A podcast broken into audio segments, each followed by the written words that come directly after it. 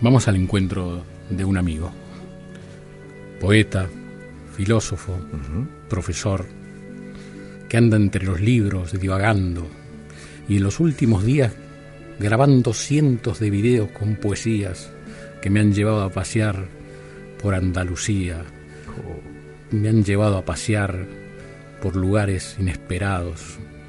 Y le escribí ayer a la madrugada y le dije, Sebas, estás como un loco en una colina. Mm. Sebas, ¿estás ahí? Santi, querido, siempre estoy acá. ¿Cómo están? ¿Cómo está Martín? ¿Cómo está Gisela? Los saludo calurosamente a los tres. Muy bien, muy bien. Muchísimas gracias. Felices. Qué lindo, qué lindo escuchar de, música. Es que estamos saturados de política, somos todos una especie de marxistas inconscientes, con el materialismo histórico a la cabeza, ¿no?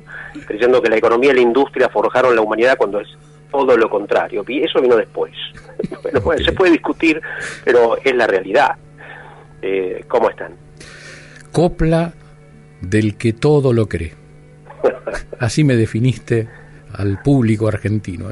Esta mañana cuando hablábamos decíamos, ¿por dónde vamos? Eh? Porque nunca sabemos, Martín, por dónde vamos. Así como usted sabe por dónde va eh, la ópera o lo que va a ver, Sebas arranca y sale cualquier cosa. Y al final siempre Gisela le pide un poema ¿eh? o, una copla. A mí me encanta la poesía. Es fundamental. Es que realmente, si ustedes piensan, o sea, siempre yo exalto el hecho de que las civilizaciones las crearon los poetas, no los políticos, no los tiranos, bueno, economistas no había, pero no los comerciantes, es real. O sea, a Grecia la creó Homero, a Roma la creó Virgilio y, los otros poetas, a Israel los poetas del Antiguo Testamento, ¿no? los salidos de la escuela de Samuel, famosos, Isaías, Ezequiel, eh, Oseas, Jonás, eh, la Europa nueva viene de Dante, o sea, eh, la cultura celta de Oceán, los poetas son los padres aparte de cada cultura, ¿no? Mm. Así como Shakespeare es, el padre de, Inglaterra y, y, Cervantes de España, uno se olvida de eso. Entonces, si quitamos la música, la poesía es música hablada, nos quedamos en el materialismo histórico de nuestro amigo Marx. Y no es que tenga nada contra Marx, pero Marx no creía en el alma, no creía en la música, no creía en la creía en el pragmatismo en la, industria, en la lucha de clases, o sea, eh, idealismo cero, ¿no? Pero un idealismo que es realismo, por eso qué mm. lindo, insisto, escuchar hablar de música, hay que hablar de música, de poesía, de hay que callar y, salirse de la Matrix. Y si no, por lo menos divirtámonos con los hermanos Marx, que es otra cosa. sí, sí, claro. O con los hermanos Grimm también. claro, claro. Que, que, acuñó la famosa, que, que creó la famosa no, no, más bien la, plasmó, porque ya era una leyenda medieval, la, la, la del flautista de Hamelin, ¿no? Claro. Eh, este hombre que saca las ratas tocando la flauta, ¿se acuerdan? Este, de, una, de, un pueblo. Ahora tenemos un nuevo flautista, ¿no? Que viene, viene a encantarnos con su flauta. Este, y todos.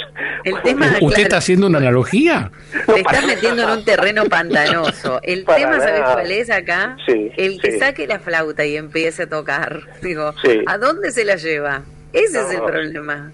Al acantilado. Es como, como esos, como la teoría esa de que en determinados, en determinado momento, determinado tiempo del año, hay una, unas ratas, ¿no? Que se precipitan al océano porque dicen que van nadando a lo que era la Atlántida, ¿no? Mm. Este, cuando escasea el alimento. No, eh, indudablemente el que toque la flauta mesiánicamente nos lleva al abismo. Eh, Aunque sea una flauta dulce. sí, flauta dulce que endulza los oídos, ¿no? Eh, enhechiza, como dirían los españoles, eh, y, no deja pensar, lo cual es bastante peligroso. Yo pensaba, estaba leyendo hace, hace un par de meses, siempre me gustó la física, no entiendo casi nada, entiendo las conclusiones, entonces, porque uno lee, la, no sé, la historia del tiempo de Hawking y no se entiende nada, pero las conclusiones sí, eh, y hay que creerles, hacer un acto de fe. Y, fíjense que ahora el Big Bang es una teoría que está quedando obsoleta. Los físicos más importantes dicen, no, el universo no pudo haber sido nacido, salido de una explosión. Eh, imposible. Y yo siempre sostuve que Dios no puede ser un terrorista, sino un jardinero. O sea, no una explosión, sino una floración. Mm. Claro, de una explosión no puede salir nada bueno. Y uno dice, sí, se pueden abrir caminos en la montaña, sí, siempre y cuando no haya gente en la montaña. Acá hay personas. Entonces, si metes dinamita, vuelan las personas. Entonces, bueno, el Big Bang es una teoría que no funciona ni en la física ni en la sociología. ¿no? Bueno, ahí mezclamos un poco eh, eh, la astronomía con la física y la poesía, pero eh, realmente es un, es un, yo le decía a Santi hoy o ayer, estamos en una especie de, sí, Argentina es un caos creativo, del que sale una reina, un papa, el mejor deportista del mundo, pero, pero un caos creativo, si es creativo es porque tiene un orden de fondo, una cierta estructura, ¿no? Y entonces el caos no se, tampoco se adviene con, con dinamitar todo, con explotar todo, etcétera, etcétera. Entonces, para conservar esa creatividad, esa movilidad, hay que, hay que tener cierta razón. ¿Y eso te trajo estos días, estas noches de inspiración, el ir al salto de León Felipe? y sí, por supuesto. Eh, por supuesto, porque realmente eh, la Matrix nos va copando a través de las redes a través de los medios. Y, y entonces eh, uno tiene que encontrar, hablando de la música, la fuga, ¿no? Eh, la fuga de, una realidad oprimente y pequeña, en definitiva, ¿no? Entonces, eh, León Felipe nos habla de, yo si, queremos seguir parafraseando, yo diría que en este caso sería tocata y fuga. Me está dando un poco de miedo esto. Esto va escalando. ¿eh? Sí, sí, sí, sí, tal cual, tal cual. Eh, sí, eh, tocata y fuga, tal cual. Mm. Pero somos como un caballo sin memoria, dice León Felipe, ¿no? Somos como como un caballo que no se acuerda ya de la última valla que ha saltado venimos corriendo y corriendo por una larga pista de siglos y de obstáculos, de vez en vez la muerte, el salto. Sí, uno tiene que saltar y preservarse y salvarse. Y además eh, huir de lo que los mitólogos llaman la trivialidad, ¿no? Porque en definitiva, como bien decía Salvador de Madariaga, el, humanista español, eh, él decía, la política eh, no me importa casi nada, la economía poco, todo lo que tiene que ver con lo humano y las humanidades, mucho. O sea, eh, dar vuelta al orden de las prioridades para uno no, no caer en la trivialización, ¿no? Porque en definitiva, eh, ¿qué es lo que nos importa más? El alma, el espíritu, el amor, los afectos, eh, los valores profundos, la honestidad, la, en fin, todo eso que, que, nos constituye, todo lo demás, bueno, es importante, nadie puede decir que no, sobre todo si se está en los medios de comunicación, pero uno corre el riesgo de esa evasión eh, eh, vaciadora y alienante que es la trivialización. Y la política, la política que es la, fatalidad moderna, decía Napoleón, sí es cierto, la economía que es, yo la defino como eh, la ciencia de la tacañería organizada, eh, pero bueno, soy un antipático, ¿no? pienso realmente que no, que, tenemos que, que, refluir hacia lo importante y hablar de otras cosas, ¿no? Porque no es lo más importante, es importante, no es lo más importante. Sebas, Entonces, sí. Así como le preguntaba a Martín si tenés que ir a, ver una ópera al Colón por primera por, qué puerta entras? ¿A, quién, a qué autor? ¿Eh? Ah. ¿Dónde buscamos hoy la esperanza? Si me planto sobre frente a una biblioteca. A ver, estamos acá con Martín, necesitamos un, golpe de esperanza. Yo creo, volviendo a la fuga y a los italianos, ¿no?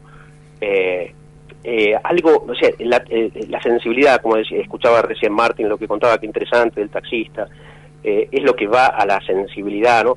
Mira, el día, el día que se estrenó el Trovatore, ¿no? De Verdi, al otro día, y pasó con la Traviata, la gente por la calle iba tarareando la música de Verdi, ¿no? Mm. ¿Por qué?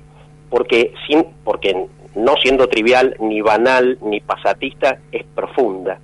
Y, y lo mismo pasa con, eh, bueno, ¿quién decís? Yo digo, la música para, para sensibilizar, sensibilizarse, obviamente Verdi, se me ocurre ahora, pero también, bueno, Bach, eh, qué sé yo, tantos, ¿no? Albinoni. Y en, y en la literatura yo siempre voy a Rubén Darío, a Víctor Hugo, a los románticos, porque ellos van a la sensibilidad y dejar, no sé, las cosas abstrusas, complejas, enrevesadas para los intelectuales, los académicos, hay que ir a lo simple. a lo simple profundo, ¿no? Porque ya decía Nietzsche también, están los que oscurecen las aguas para que parezcan profundas. O sea, lo complejo no es, claro, no necesariamente, por supuesto, no necesariamente, mucha cuánta gente dice, uy, pasa con el arte pictórico, ¿no? Y debe ser buenísimo, no entiendo nada, no, no siento nada, pero bueno, si se vende por millones de dólares en el MoMA debe ser espectacular y a lo mejor es un bofe, un bodrio, un esnovismo. Bueno, entonces, entonces lo que toca la sensibilidad, ¿no? Cuidado con el artista que oscurece las aguas para que parezcan profundas. Cuidado, dice el gran Nietzsche. ¿no? ¿Habrá políticos que oscurecen las aguas? es, es, su arte. Eh, sí, eso es interesante lo que decís, porque eh, yo creo que hoy más que nunca, hoy más que nunca, hay que ir a las personas. Porque el discurso, fíjense lo que fue la Revolución Francesa, ¿no? Muy lindo, fraternidad, igualdad, eh, libertad, sí, unos principios, unos, axiomas eh, fantásticos, pero cuidado, porque en nombre de esos valores sempiternos y sublimes se decapitaron a 25.000 personas. ¿no? Mm. Eh, entonces, las ideas las puede pregonar cualquiera. Ahora, ¿quién está detrás de esas ideas? Y eso es lo que, o sea, hay que sustraerse a la fascinación del personaje, cualquiera sea, cualquiera sea, y ver quién está utilizando el discurso atractivo, eh, seductor, porque ya decían, esto viene de, ya de Grecia, ¿no se acuerdan los sofistas? Eh, que decían, no importa la verdad, lo que importa es persuadir. Y ahí saltaron Platón, Sócrates, decían, no, la verdad es más importante que la persuasión. Al político en general le importa persuadir, convencer. Mm. ¿Se acuerdan de, de, Alfonsín? Estoy persuadido. Bueno, eh, ¿se acuerdan? Bueno, él está persuadido, hay que ver si la población se persuade, pero desde la verdad, la verdad, hablando de la verdad, y ya decía ese gran pensador que fue Ortega Gasset, que decía argentinos a las cosas, ¿se acuerdan la famosa frase de Ortega, no? Mm. que se mareó en la Argentina, dijo, es un país extraordinario, pero no hago pie, ¿qué es esto? Es un país rarísimo. Eh, bueno, entonces, eh, la importancia, decía Ortega, de ir a la razón, a las cosas, pero iba a decir otra cosa que ya me olvidé porque justo mencionaba el teléfono. Bueno, vamos a escuchar un poquito nosotros hemos tomado ya la voz. Vamos a escuchar la voz de los oyentes, dale. Ay, dice, qué lindo escuchar a Martín, cómo nos gustaba escucharlo con mi esposo y disfrutar de música y cultura. Un gran cariño para Martín, esto lo dice Gaby de, desde Banfield. Eh, queridos amigos, qué honor, lujo y emoción poder oírlos y disfrutar. Muy buenas tardes. Eduardo nos dice esto. Eh, saludos, dice, quise, a ver, a ver por acá. Eh, BDR, ¿se acuerdan de FM Arpegio? Sí, claro, por supuesto. FM Arpegio vino después de Amadeus y fue una radio que además tuvo mm, también su canal de televisión, que lamentablemente perteneció a la televisión digital abierta y un buen día lo sacaron y lo cambiaron por un canal francés. No mm, entendí nunca por qué, pero bueno, habrá algunos intereses. Ahí está, muy bien. Bueno, eh, dice, yo voté por mi ley. A esta altura y después de que confirmé su locura el 22 voy por Bullrich. pero, pero atención, atención, verá. y otro y otro mensaje que dice, estoy pensando bien. ¿Bullrich o Bullrich? Dice por acá. bueno, Martín. Yo no estoy postulado, eh, por las dudas aclaro. si te presentas como candidato, me parece que este que, creo que ganás bastante, por lo menos en esta tarde. Lo que le decía fuera de aire a Santi es que yo me siento orgullosa, te digo, porque compartimos oyentes. Entonces, tenemos oyentes científicos, tenemos este, oyentes, pero con una inventiva y con una participación fantástica que nos sentimos este cuanto mejor si sabemos que además escuchan a, Martin Bullich. Eh, muchísimos mensajes felicitándote, agradeciéndote por esta charla, que viste que es como es como bajarse, bajar el escaloncito donde uno se sube durante su programa y hablar de igual igual a veces con el oyente de esta manera y nos encanta a nosotros tenerte y les encanta a los oyentes tenerte. Muchísimas gracias Gisela, eh, a vos y a, y a todos los que han dejado algún mensaje, aunque no hayan logrado salir al aire, pero los recibo, los recibo siempre. Fíjate que incluso a través de las redes, que me pueden seguir por supuesto en Instagram o en, o en Facebook, eh, trato siempre de ponerme, de darme, aunque sea un minuto, para responder, aunque sea con un emoticón, porque me parece que ese esfuerzo eh, debe ser reconocido. ¿no? Con este, estos invitados, el señor Martín Bugli, acá el señor Doso Moreno, que se perdió. Ah, está, el señor Doso, ¿te recuperamos, Sebas? Yo siempre estoy, siempre. No me ven, pero estoy, Santi querido. Bueno. es como el sol, el sol siempre está. Exacto, exacto, sí. Eh, Oye, miren lo que voy a decir. Miren, me, voy a los llanos, llanos, el cierre, con, queda un dos grandes y con todo el léxico que usaron hoy me voy empachada. Hoy me, me agarré un empacho de buenas voces, de, buenos pensamientos, de buena música, de buenas reflexiones. Qué lindísimo terminar un, viernes así. Gracias, Gisela. Gracias por, tu concepto. Y aparte un placer, si lo hemos escuchado a Martín Bullich allá cuando estaba con Amadeus, yo lo escuchaba su programa de, cuando él conducía el programa de música clásica, Mm. Extraordinario, lástima que creo que, bueno, no sé si está Amadeu ya no. No, está aquí en Milenio, en Clásicos del Camino. Ah, estoy, acá, los domingos de 19 a 20. Extraordinario.